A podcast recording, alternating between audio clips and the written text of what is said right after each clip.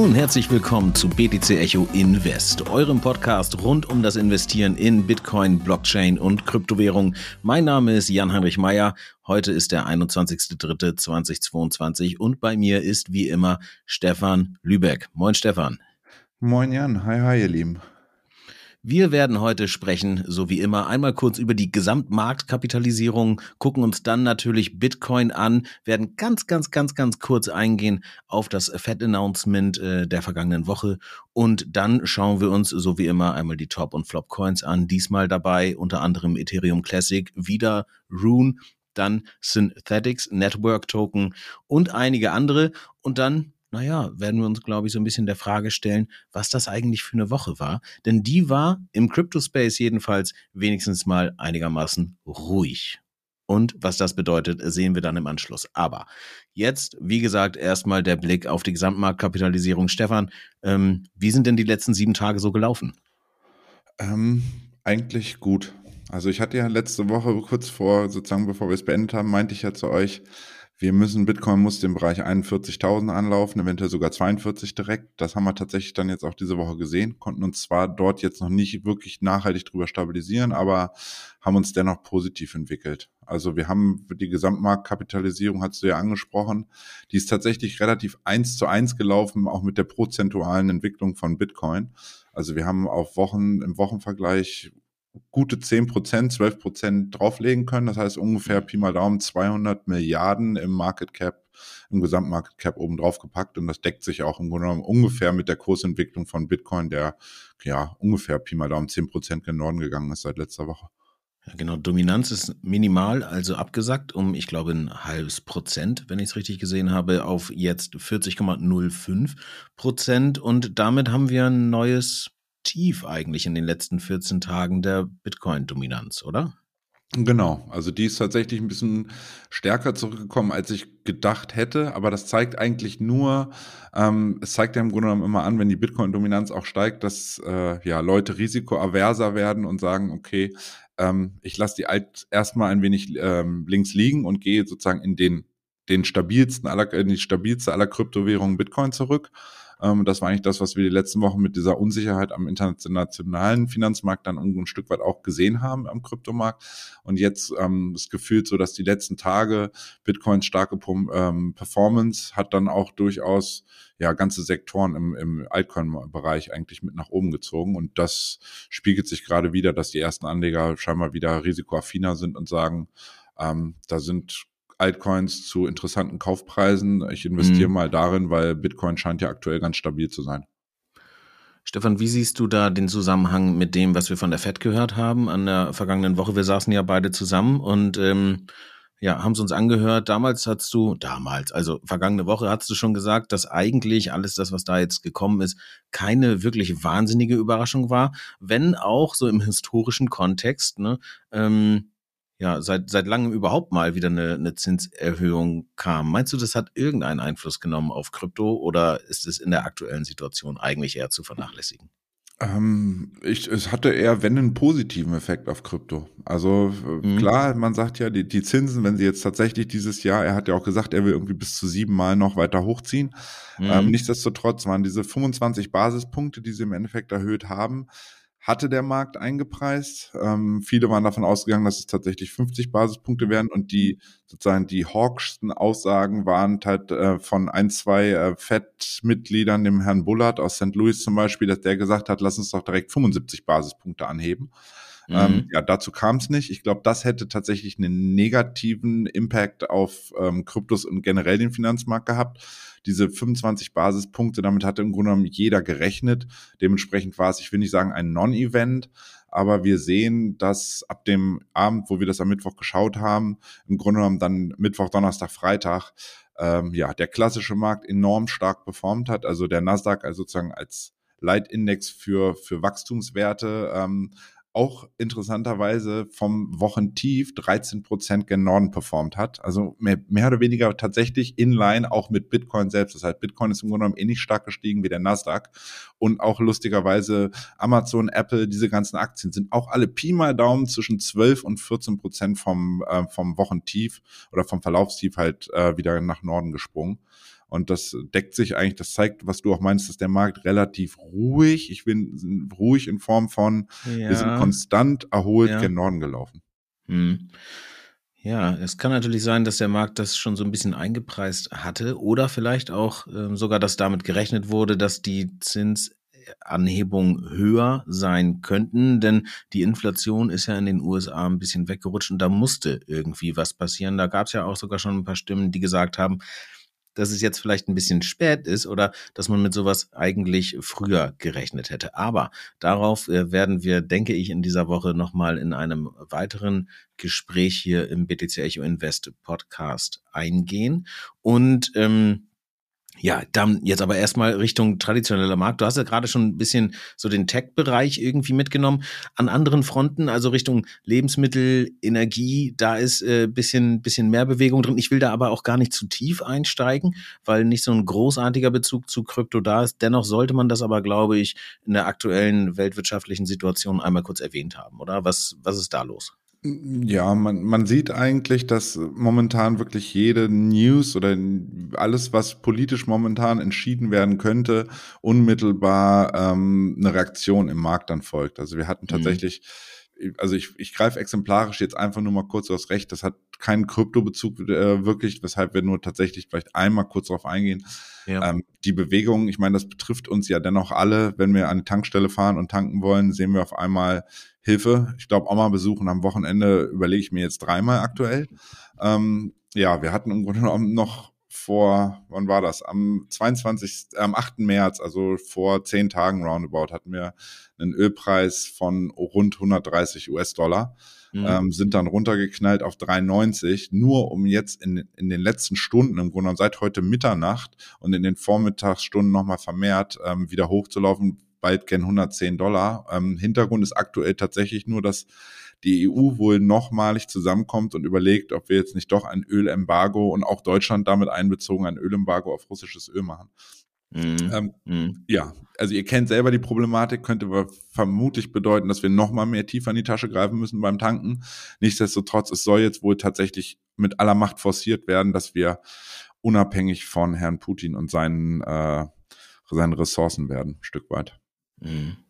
Okay, Stefan, vielen Dank äh, da noch einmal für die für die grobe Einordnung und auch den Ausblick, wo sich das äh, hinentwickeln könnte. Denn ich dachte am Wochenende auch schon kurz, na Mensch, hat sich das mit den Spritpreisen oder halt den den Energiepreisen wieder gefangen?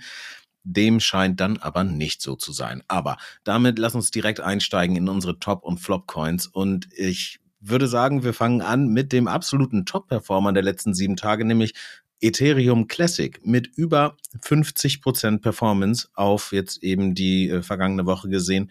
Totgesagte Leben länger. Ich weiß nicht genau, ob das ähm, dazu dann tatsächlich passt, denn Ethereum Classic ist jetzt ja eigentlich ein Projekt, das nicht unbedingt mit wahnsinnig viel Aktivität ähm, geglänzt hat in der Vergangenheit. Dann haben wir aber auch noch Rune mit plus 37 Prozent. Rune war auch in der vergangenen Woche schon in den Top-Performern mit dabei und auch mal wieder äh, zu sehen, dass äh, Synthetics Network oder ja, der äh, Synthetics Network Token, also SNX.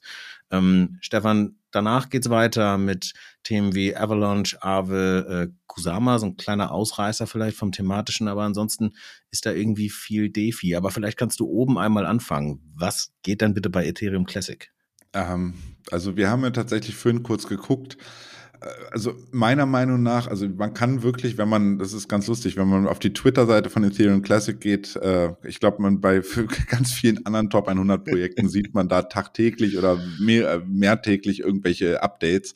Ja. Bei Ethereum Classic guckt man drauf und denkt, okay, muss man erstmal scrollen und gucken, ob man überhaupt was findet. Geil wäre ähm, so, so das Oster-GIF von 2019. Aber so schlimm ist es nicht. Ja, ja. So ungefähr. Also meiner ja. Meinung nach hat das ein Stück weit schwimmt der, glaube ich, wir sehen ja auch, dass Ethereum selbst 15 Prozent ähm, diese Woche gemacht hat. Ethereum ist durchaus stark, auch in Vorerwartung, dass jetzt äh, im Sommer, im Juni auf Proof of Stake umgestellt wird im Q2.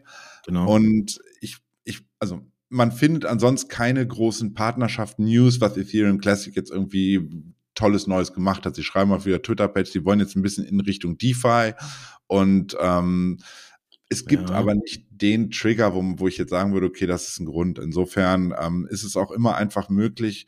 Wie gesagt, die Märkte sind mittlerweile so effizient, dass wenn Momentum reinkommt und Leute anfangen zu kaufen, dann hast du halt immer diesen Domino-Effekt, dass dann Bots draufspringen und ähm, dadurch, dass das Volumen im Verhältnis bei Ethereum mitunter da relativ gering ist insgesamt, kann man dann halt natürlich mit ja vermehrten Investitionen den Kurs auch stärker, deutlich stärker bewegen, bewegen als das bei anderen äh, Kryptowährungen möglich ist. Insofern, ähm, ich habe da keinen Grund. Ich sage einfach, mitunter könnte man sagen, die waren jetzt mal dran, sich mal wieder zu bewegen. Ja. Äh, ist ja auch mit 38 Dollar aktuell noch weit unter seinem 2021er Hoch, geschweige denn dem Hoch, den es in 2017, 2018 gemacht hat. Insofern, ähm, wer dabei war, kann sich freuen, aber denkt dran, bei sowas immer Gewinne mitnehmen, weil ich glaube nicht, dass Ethereum Classic jetzt den neue, der neue Highflyer wird. Das, das glaube ich auch nicht. Also den Eindruck habe ich nicht. Dafür sind viel zu viele andere super spannende Projekte da draußen, ja auch mit interessanten Teams dahinter. Ich habe mich so ein bisschen gefragt, ob das also vom Chart her vielleicht eine Bewegung gewesen ist, die man hätte vorhersehen können? Also gab es irgendein Pattern, ähm, das jetzt darauf hingedeutet hätte, dass da ein Ausbruch stattfinden könnte nach oben hin? Oder ist das einfach die Willkür des Marktes gewesen? Ähm, wenn ich tatsächlich, jetzt überraschte mich, jetzt äh, ganz unvorbereitet, nein, tatsächlich, ich dachte, ich schnell in den Chart rein. Ja, genau, mach doch mal ganz gerne kurz. Also jetzt sozusagen kurze Live-Analyse des äh, Ethereum Classic Charts am 21.03. im BTC Echo Invest Podcast. Bist du er hat schlicht und einfach, ähm, also das, was er, was er hier ausbildet, der hat einen Abwärtstrendkanal gebildet, grob, und den ja. probiert er jetzt eigentlich anzugreifen. Also das ist, der hat im Grunde genommen, man sieht das in den letzten Wochen, im Grunde genommen im Dezember, Anfang Januar und dann im äh, Februar und März wieder, dass der Bereich um 25 Dollar erstmal mhm. haltgebend, also Support war. Und im Grunde haben wir jetzt von diesem Bereich mehr oder weniger einfach mal einen Bounce nach oben gesehen. Ähm, ja, der okay. könnte jetzt tatsächlich, der hält jetzt eine Abwärtstrendlinie äh, an im Bereich 40 Dollar. Sollte er da drüber gehen, ist, ist mitunter wirklich möglich, dass er noch bis 53, vielleicht 60 Dollar, irgendwo zwischen 53 und 60 Dollar, kann ich mir vorstellen, dass er hinläuft. Aber wie mhm. gesagt, das sind kurzfristige Trades. Ich rate wirklich jedem davon ab, jetzt zu sagen, oh, ich glaube, da muss ich jetzt länger investieren und womöglich noch hoddeln, weil das wird eine ganz tolle Nummer. Wohl eher nicht. Okay. Ähm, ja, dann lass uns aber weitergehen. Also Rune ähm, haben wir in der vergangenen Woche schon viel darüber gesprochen. Ich weiß, gibt es da noch was zu ergänzen? Ansonsten würde ich jetzt an der Stelle einfach empfehlen, nochmal in die Folge aus der vergangenen Woche äh, reinhören, BTC Echo Invest Podcast. Da war äh, Rune mit dabei. Noch, noch andere Coins, über die wir äh, vermehrt gesprochen haben. Oder hast du da was zu ergänzen gerade? Ähm, ja, ich würde dazu einfach mal generell, mhm. wenn ihr euch bei, das können wir auch gerne unten reinlinken, wenn ihr euch bezüglich dieser ganzen DeFi-Protokolle, hatten wir in den letzten Wochen darüber gesprochen, wo ich meinte, aufgrund von ja, ich sag mal, Möglichkeiten, dass Gelder, äh, die sonst sanktioniert werden, irgendwie hintenrum ähm, in derartige Projekte oder Protokolle fließen. Ähm, ganz interessant ist dort, es gibt eine Seite, DeFi Lama heißt die Seite, da sieht man einfach mal, kann man einfach mal gucken, welche Coins, also quasi sämtliche DeFi-Coins, egal ob es jetzt Aave ist, die auch ganz oben da gerade mitmischen, MakerDAO, Maker ist auch in den Top 100, also in der Liste mhm. diese Woche irgendwie Platz 15 von den, von den Tops oben. Und da kann man einfach mal durchgucken, wie viel sozusagen, also A, die Bewegungen, die die Coins hatten und wie viel sich verändert hat in ihrem Total Value Lock. Es gibt ja diesen TVL-Wert. Da sieht man einfach mal, wie viel wird da im Grunde genommen in dem System gerade gespeichert, um für Borrowing und Lending-Funktionen ähm, ja, zu fungieren. Genau, und wie viel Kapital halt im Endeffekt drin sehen. gebunden ist. Ne? Ja, genau. Und da sieht man einfach eine Entwicklung, dass momentan dieser Total Value in diesen Protokollen gen Norden schießt. Und das ist im Grunde mhm. genommen das, was sich dann auch durch den Kurs abbildet. Also es ist vermehrtes Interesse da wieder. Aave und Co. waren ja auch vor anderthalb Jahren Top Highflyer, haben ja letztes mhm. Jahr im Grunde genommen relativ underperformed, der ganze DeFi-Sektor, und der kriegt jetzt gerade irgendwie so einen zweiten, so einen zweiten Frühling, würde ich mal sagen. Ja, lass uns da vielleicht gleich nochmal äh, weiter drauf eingehen, was da so die Gesamtpotenziale für den, äh, für dieses Jahr sind. Denn wir haben natürlich vor dem Hintergrund mit, äh, mit der NFT-Bubble, in Anführungszeichen, die jetzt vielleicht geplatzt ist oder auf jeden Fall mal so ein bisschen Beruhigung erfährt, sage ich vielleicht lieber, ja. Dann haben wir Metaverse als äh, Trendthema häufig gesehen und gehabt in den vergangenen Wochen und Monaten. Aber lass uns gleich vielleicht nochmal tiefer in das einsteigen, was da jetzt so kommen könnte. Vorher aber noch einmal kurz die Flops. Und bei den Flops sind wieder dabei ähm, Human AI mit minus 26 Prozent, dann Ecomi mit minus 13 Prozent und dann wird's schon moderater, also Cadena minus 2,5 Prozent. Das ist ja noch irgendwie zu verkraften im, im Restkontext, aber die beiden sind nochmal ganz gut abgerauscht, also Ecomi und Human. Also der, mhm. der, der Hard Token. Ne? Ist da was ähm, Signifikantes passiert? Siehst du da irgendeine einen, einen Grund dafür oder? Ähm, ich habe tatsächlich mal geguckt, ähm, dem so so richtig bekannt war mir dieses Humans AI Ding ja auch nicht. Ja. Die sind ja im Dezember 2021 im Grunde genommen erst gelauncht und hatten dann einmal so einen Peak, wenn ich jetzt mal gerade schnell bei CoinGecko gucke. Ja, da ähm, ploppte einmal auf, da kann ich mich noch dran erinnern, dass wir auch drüber gesprochen haben, dass er irgendwie, dass er ganz gut performt hat und dann war aber erstmal nichts los. Aber so ist es ja häufig bei so neuen Coins. Ne? Übrigens, der, der, der, The Worst äh, Performer dieser Woche ist eigentlich noch ein anderes Projekt, aber den haben wir jetzt komplett rausgelassen, weil es eben auch ein ganz neu gelaunchter äh, Token gewesen ist. Ne? Ähm, worauf ich jedenfalls hinaus will, ich vermute, also ich habe, wenn ich jetzt hier durchgucke, schnell bei der Unlocking Period, sehe ich schon, ja. dass bei Hard es, glaube ich, so ist, dass die einen ähm, relativ konstantes Unlocking haben. Also es sieht so aus, dass Leute, die im ICO beziehungsweise halt im Presale damals irgendwie für, für Humans.ai dabei waren, dass die konstant äh, Tokens unlocked bekommen und die scheinbar, ja, rette sich wer kann, konstant auf den Markt schmeißen, um vermutlich noch Gewinne mitnehmen zu können, weil sie vermutlich der, Pre der Presale-Preis, den kann man jetzt auf die Schnelle nicht gerade rausfinden, der wird noch eine Ecke tiefer gewesen sein. Das heißt, Leute, die aktuell vermutlich verkaufen, verkaufen immer noch mit einem mal zwei, mal drei und sagen, oh Gott, bevor das Ding jetzt komplett abstürzt, ja, nehme ich Gewinne mit. Und das ist dann, wenn erstmal alle Leute anfangen zu verkaufen immer und du hast auf der Käuferseite, gerade in einem Markt aktuell, der ja kein Bullenmarkt ist, ähm, trifft es derartige Coins, wenn die einen relativ ja, ein relativ doofes Unlocking, will ich das mal sagen, ähm, haben und so ein konstantes, dass im Grunde genommen alle, jeden Tag, alle paar Tage wieder Coins auf den Markt geworfen werden, können, kann die Käuferschaft oder die Käuferseite kann das einfach nicht auffangen. Und das ist eigentlich ja, das, das, was wir jetzt bei Humans AI sehen, dass das im Grunde genommen so den letzten ja, Wochen seit 7. Februar, im Grunde genommen seit einem Monat oder so geht es mehr oder weniger nur noch bergab und hat sich jetzt von 15 Cent auf ungefähr 5 Cent, 4 Cent runtergeprügelt. Ähm, und da sieht man aktuell jetzt auch nicht eine Gegenbewegung zeitnah kommen. Also da würde ich jetzt nicht sagen, oh, die sind ja stark gefallen, deswegen würde ich da jetzt investieren. Also ja. Ähm, ja, da scheint kein das, Boden gefunden.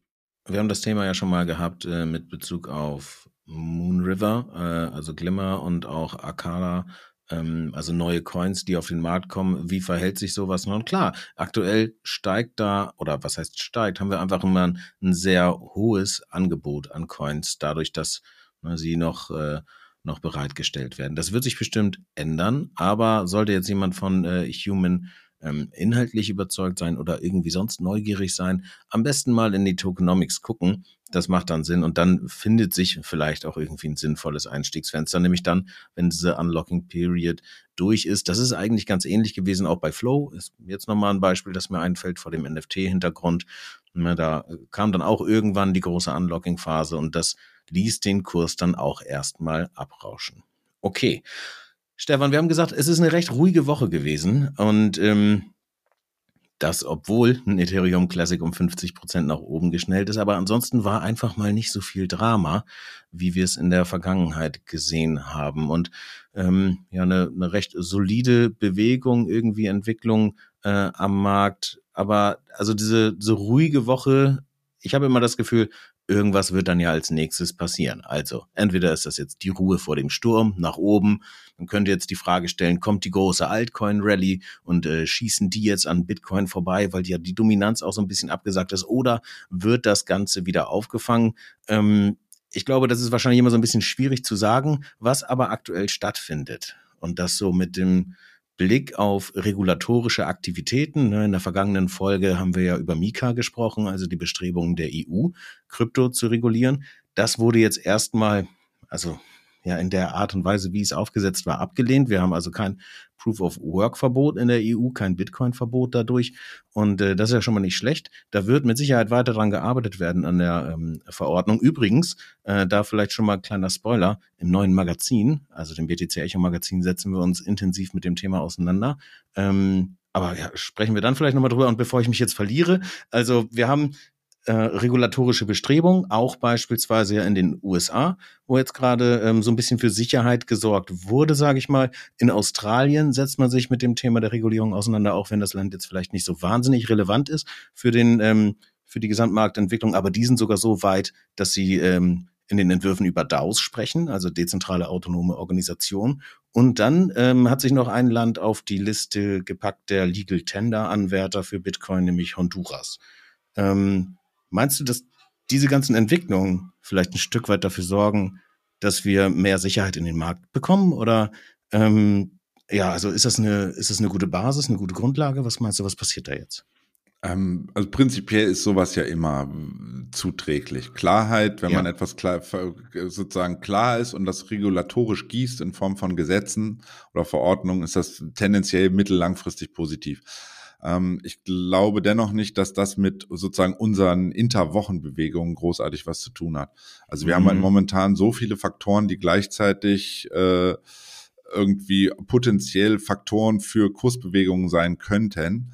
Ähm, ich gehe wirklich so weit, dass ich jetzt erstmal sage, oder ich gehe nur so weit, dass ich sage, Bitcoin hält sich weiter gut. Bitcoin hat genau das geschafft, was, was ich eigentlich letzte Woche angesprochen hatte. Mhm. Und das ähm, mir gefällt auch, dass sobald Bitcoin tatsächlich mal eine Pause einlegt, also wir jetzt irgendwie zwischen 41 und 42 da so ein bisschen hin und her wappeln, dass dann im Grunde genommen direkt wieder Altcoins nachziehen und wo, wie du sagst, eine ruhige Woche. Ähm, eine ruhige Woche ist aber eigentlich auch mal was Angenehmes, wenn wir mhm. einfach sehen, dass im Grunde genommen ja 95 Prozent der äh, Top 100 Altcoins ähm, hat im Wert im Sieben-Tage-Vergleich zugelegt. Sprich, es wird auf breiter Masse gekauft. Es ist nicht wie in den Wochen davor, dass wir so ein, so ein selektives sieben Coins hatten, die irgendwie explodiert sind mit Waves und so und dann Rest war irgendwie Ebbe und alle juckelten irgendwie nur so seitwärts oder teilweise negativ ähm, dahin. Und jetzt sehen wir irgendwie wieder so auf breiter Masse, dass die Leute einsteigen. Ähm, ist auf jeden Fall eine erste Basis, auf der wir aufbauen können, gerade mit dem Hintergrund, dass sich der klassische Markt, wie ich es eigentlich irgendwann vermutet hatte, dass die Amerikaner sich irgendwann rückbesinnt auf seine Quartalszahlen, auf seine eigene Geschichte, die er selber dort in Nordamerika hat. Und wenn wir unter der Prämisse, ähm, sagen wir, denken, dass die Korrelation zwischen Nasdaq und äh, Kryptowährungen weiter und insbesondere Bitcoin weiter hoch bleibt äh, und der klassische Markt sich erholt, dann ist das auch definitiv positiv für Krypto etc. Gerade mit dem Hintergrund, dass Biden jetzt gesagt hat, wir brauchen dann eine vernünftige Regulatorik, wir wollen das jetzt mhm. einmal auf vernünftige Beine stellen und dann können wir auch nach vorne blicken und dann ist diese Unsicherheit, was dies angeht, was potenzielle Verbote von Exchanges angeht etc., haben wir das mal irgendwie ein Stück weit vom Tisch und das wird sich definitiv äh, mittel- und langfristig positiv weiter auswirken. Also da bin ich mir ganz sicher. Ja, ja, man, also das hast vollkommen recht. Ne? Gerade die, die Quartalszahlen, die wir ja auch hier äh, thematisiert haben, ich glaube, bis auf Facebook waren die eigentlich alle ganz positiv. Ne? Facebook hatte einen User-Rückgang. Ähm, aber ansonsten, ja klar, ist das eigentlich die Ausgangssituation gewesen, die wir hatten, bevor es hier dann zwischen Russland und der Ukraine geknallt hat. Und ja, es, es, es kann natürlich gut sein, dass der Markt sich darauf dann irgendwie jetzt zurückbesinnt Meinst du also, wir haben jetzt gerade so eine Situation, wo wir eine neue Ebene gefunden haben, ein neues Launchpad, von dem wir dann jetzt weiterschauen können, wie der Rest des Jahres sich entwickelt? Und meinst du, da drin lässt sich jetzt schon irgendein Trendthema rausziehen? Also du hast ja schon gesagt, Defi bewegt sich. Äh, ja, e-, eher gen Norden immer mal wieder? Oder meinst du, dass der Gesamtmarkt halt komplett durchzieht und es keine Segmentierung gibt? Das ist so ein bisschen das, worauf ich eigentlich irgendwann mal warte, dass wir in diesem ganzen Blockchain-Technologie ähm, äh, Eintopf, sage ich mal, einzelne Elemente bekommen werden in Zukunft, die ja eher für Branchen stehen oder für Anwendungsfälle stehen und sich dann losgelöst auch vielleicht voneinander verhalten können. Äh, das ist in jedem Falle wünschenswert. Also, dass wir nicht im Grunde genommen dieses sehen, eine Sache, Bitcoin wird abverkauft, alles geht mit runter oder alles geht mit hoch, sondern ja. dass wir jetzt wirklich auch mal sehen, okay, meinetwegen ähm, in 21 gerade die, das Schlussquartal 21 hatten wir diesen Hype um Metaverse. Jetzt muss Metaverse erstmal liefern. Das ist jetzt so ein bisschen, ich will nicht sagen in den Hintergrund gedrückt, aber im Grunde genommen, da muss jetzt Facebook selber als umbenanntes Meta plus ähm, ja, sämtliche Firmen, die jetzt irgendwie Dependancen in, in Sandbox, Decentraland und Co. aufbauen oder eigene Metaverse planen, so wie Walmart zum Beispiel, ähm, mhm. dass die jetzt im Grunde genommen jetzt erstmal ja in der Entwicklung sind und dann wollen wir einfach mal sehen, was dabei rumkommt. Und solange wird vermutlich dieser Bereich ten, äh, tendenziell erstmal sich ein bisschen ja, erwachsen werden, vielleicht auch ein bisschen ausdifferenzieren. Das sind ein paar Projekte, die dann doch nicht das halten, was sie versprechen, irgendwie hinten runterfallen. Und wir dort aber im Grunde genommen die nächste Zeit jetzt erstmal so eine ja, seitwärts Ausdifferenzierungsphase sehen. Wohingehend jetzt Defi, wo du es gerade sagst, diese Phase vielleicht auch im letzten Jahr gerade hatte und jetzt ein Stück weit ja erwachsener geworden ist und genauer klar ist, welche Protokolle oder welche Plattformen sind im Grunde genommen ja oder haben vermötes äh, Interesse durch die Anleger und werden durch User irgendwie jetzt wirklich in großen Stück oder in großer Zahl genutzt. Ja, und Adaption das, einfach, ne? Ja. Genau. Und dass das dann einfach dann auch zu einer relativen Outperformance von diesem Bereich führt. Also das ist, mhm. wäre mal wünschenswert, dass wir nicht wirklich immer nur so, es gibt eine Schelle von gegen Bitcoin und im Grunde genommen fällt alles dann hinten runter. Ähm, mhm. dass wir im Grunde genommen da mal, wie du schon sagst, mal ein bisschen Eigenständigkeit einzelner Projekte oder auch ganzer Sektoren im Grunde genommen sehen können. Ja, weil ich glaube, dass es, ähm, es liegt eigentlich so ein bisschen auf der Hand, dass das mal passieren muss. Ne? Also Roman, der Blogtrainer, der ja auch bei uns im Magazin eine Kolumne mitschreibt und äh, viel über Bitcoin spricht ja auch in seinen Videos auf, äh, auf YouTube, der hat als ich ihn das letzte Mal getroffen habe auf der Blockchains, war das in Hamburg, hat er mir gesagt, naja, ich habe überhaupt gar kein Problem damit, wenn jemand die Blockchain-Technologie benutzt irgendwie und ähm, damit Projekte macht, aber dann sollen die sich bitte Fintech nennen oder oder oder. Das sind halt dann andere Sachen, als es Bitcoin ist und es steht vielleicht auch nicht unbedingt immer so krass für Dezentralisierung als, äh, äh als wie. also äh, ja, also einfach anders als bei Bitcoin, wie unangenehm.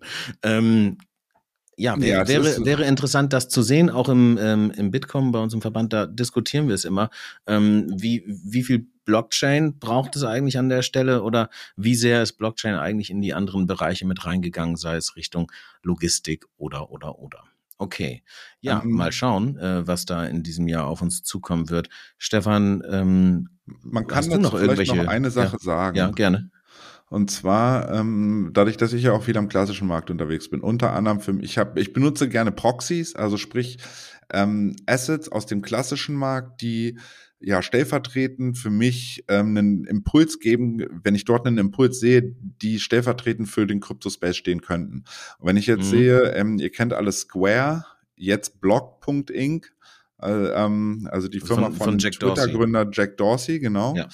Ähm, dass die in, in meinem, also quasi ich habe ein, ein eigenes Excel-Sheet, was mir im Grunde genommen anzeigt, welche, welche Aktien gerade starkes Momentum aufweisen und welche performen können und wirklich gerade gen Norden ziehen. Da ist unter anderem Block dabei, also ehemals Square. Das ist eine mhm. der bullischsten Aktien laut meiner Analyse hier in meinem Excel-Sheet. Ähm, parallel sehe ich, dass die letzten, jetzt die ganze letzte Woche, die ganzen Miner, ähm, also Mara und Riot Blockchain und so extrem stark performt haben. Und ähm, es gibt teilweise auch aktuell, ich, ich hatte gerade Zahlen gesehen letzte Woche, die Miner verkaufen nicht einen einzigen Bitcoin. Also die hoddeln selber wie die Wahnsinnigen, die produzieren und sie hoddeln. Sie, noch können sie scheinbar ihre laufenden Kosten irgendwie durch Cash, was sie haben aus vergangenen Verkäufen, irgendwie ähm, ja. absichern. Ja. Und sie haben tatsächlich ein großes Dealer auch neue Miner dazu bestellt. Also wenn ich sehe, wie die alle aufrüsten wollen, die stecken hunderte von Millionen jetzt auch in 2022, um ihre, ähm, ihre Mining Power irgendwie zu erhöhen. Also man sieht, da ist keine Stagnation, sondern da ist äh, krasse Investition und das, ich meine, mhm. Leute investieren nicht hunderte von Millionen, wenn sie denken, sie setzen auf ein totes Pferd. Ja, klar. Da hatten wir, glaube ich, auch irgendwann die Meldung zwischendurch. Ich weiß gar nicht, ob wir es hier im Podcast besprochen hatten, äh, zu Intel, die ja auch mit in das Mining-Game einsteigen wollen. Und ja, wie du sagst, wenn die ihre Coins nicht verkaufen und hoddeln, dann verknappt das natürlich auch nochmal. Also, eigentlich stehen uns, glaube ich, ganz gute Zeiten äh, bevor in diesem Jahr, oder? Wenn nicht wieder irgendwas völlig Verrücktes dazwischen kommt. Ich weiß gar nicht sowieso, ob man bei der Situation von guten Zeiten sprechen kann. Aber beziehen wir es einfach mal auf den Kryptomarkt. Richtig. Ja. Okay. Stefan, ähm, hast du sonst noch was äh, für diese Woche oder? Hm, nicht wirklich. Ich bin froh, dass wir mal eine Stabilisierung sehen. Ich bin froh, dass vor allen Dingen breitflächig mal ein Plus zu sehen ist im ganzen Markt und nicht nur wieder irgendwie sieben Coins, wo man dann irgendwie zwanghaft probiert, News rauszufinden, sondern dass wir wirklich auf, ja. auf breiter Front sehen, Mensch, ihr lauft gen Norden. So muss das. Cool. Alles klar. Stefan, du dann äh, vielen lieben Dank und euch da draußen eine schöne Woche, ja? Ja, das wünsche ich euch auch.